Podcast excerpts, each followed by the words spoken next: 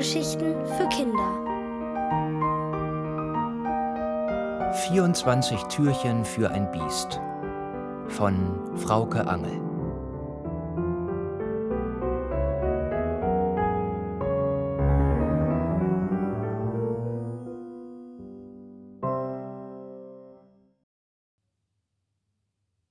Sommersonnenwende im Zirkusweg. Der Tag, an dem wir in den Zirkusweg 57 eingezogen sind, war der längste Tag des Jahres. Erstens, weil an diesem Tag die Sommersonnenwende war und der Tag dann mehr als 17 Stunden Helligkeit hat. Und zweitens, weil wir diese 17 Stunden gebraucht haben, um alle Möbel, Kartons, Pflanzen und was weiß ich noch alles aus dem Umzugswagen raus und in unsere neue Wohnung im zweiten Stock reinzuschleppen. Dabei haben Falk und Christian den ganzen Tag Dauer gegrinst und mindestens eine Stunde auf dem Hof mit Knutscherei verplempert. Dass mir das vor den Nachbarn, die im Laufe des Tages an uns vorbeigekommen sind, vielleicht peinlich sein könnte, hat sie dabei kein bisschen interessiert. Die zwei waren einfach blind vor Glück.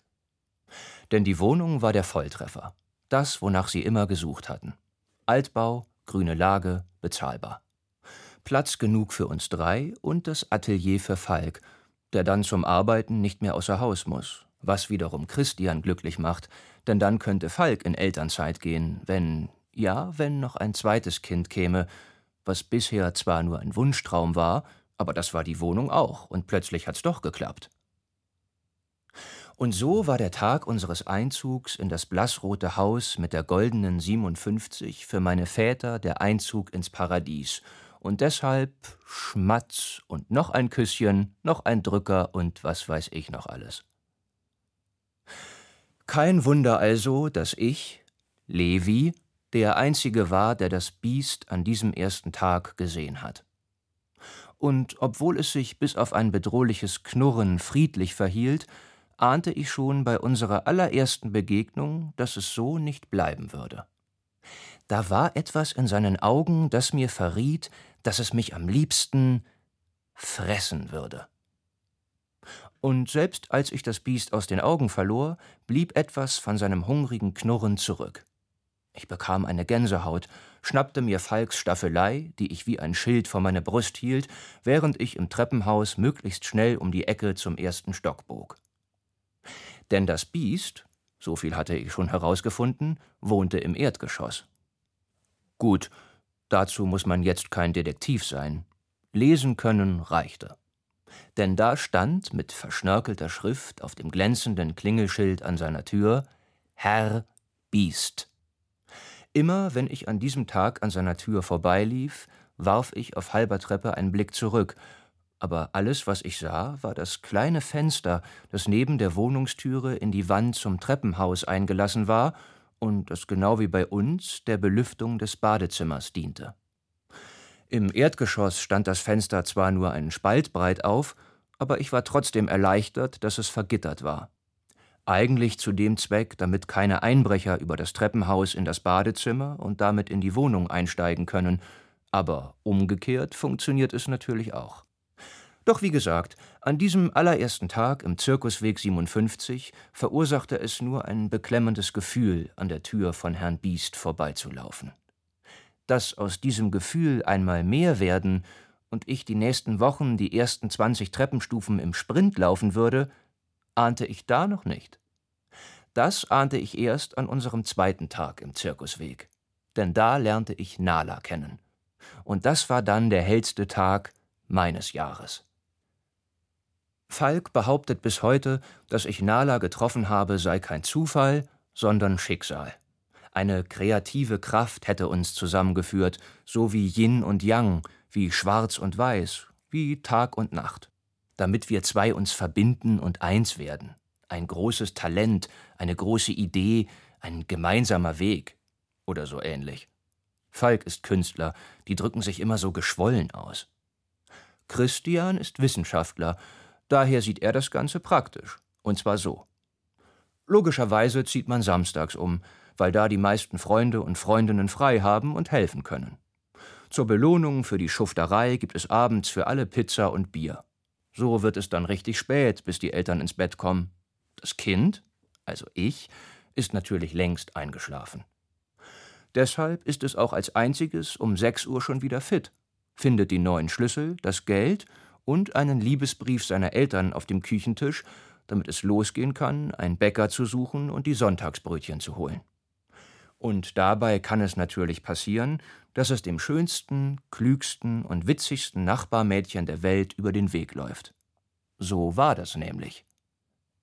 Als ich Nala in der Schlange beim Bäcker entdeckt hatte, war ich mir zwar erst nicht sicher, ob sie dasselbe Mädchen war, das mich gestern aus dem Fenster im ersten Stock mit Pflaumen beworfen hatte, aber als ich auf dem Weg nach Hause möglichst cool und unauffällig was nicht besonders gut zusammengeht, wie ich feststellen musste, hinter ihr herschlich, drehte sie sich plötzlich mit einem lauten Buh zu mir um, grinste frech und die Sache war klar. Sie war's. Als ich dann drei Minuten später mit meinen Brötchen an Nalas Tür vorbei musste, bekam ich zwar auch Gänsehaut, aber nicht so, dass ich weglaufen wollte. Umgekehrt funktioniert es nämlich auch. Und deshalb klingelte ich was für meine Verhältnisse so ziemlich die mutigste Aktion seit meiner Geburt war.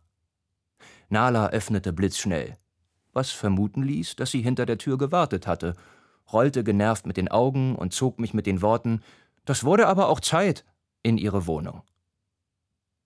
Seit diesem Morgen sahen Nala und ich uns täglich. Wir wurden beste Freunde und erlebten diese unglaubliche Sache mit dem Biest, die uns für immer verbinden wird. Ja, ich denke, Nala ist die richtige Frau für mich, und deshalb werde ich sie wohl heiraten. Also, wenn sie will. Vielleicht will sie auch nicht, weil ihre Eltern geschieden sind. Andererseits findet sie meine Papas großartig, und die sind ja auch verheiratet. Seid ihr schwul? hat Nala mich gleich am ersten Morgen gefragt und mit ihrem Milchhörnchen Richtung Decke gezeigt. Ich habe Nee geantwortet und nur meine Papas sind schwul, ich nicht, ich mag Mädchen. Damit war die Sache zum Glück gleich von Anfang an geklärt. Danach konnten wir uns den wirklich wichtigen Dingen zuwenden.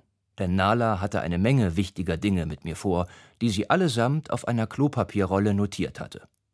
Dazu gehörten noch einmal im Freien schlafen, einmal im Regen tanzen, einmal einen ganzen Tag nur mit Ja antworten, einmal sich selbst die Haare schneiden, einmal im Dunkeln essen, einmal heimlich eine Nachtwanderung machen, Einmal Straßenmusik machen und damit Geld verdienen. Einmal davon elf Kugeln Eis kaufen und essen. Und noch ungefähr eine Million anderer Dinge, die sich unglaublich aufregend anhörten. Bis auf das Blättchen, auf dem dem Biest eine fiese Falle stellen stand, war ich mit allem einverstanden. Nur das hörte sich für mich nicht aufregend, sondern irgendwie fies an. Aber Nala meinte, wenn ich das Biest erst einmal richtig kennengelernt hätte, würde ich meine Meinung sicher noch ändern. Und wie immer hatte sie recht.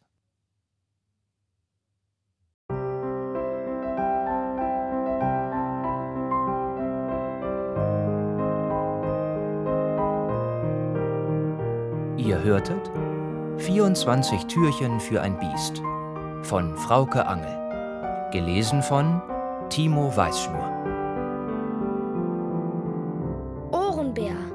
Hörgeschichten für Kinder in Radio und Podcast.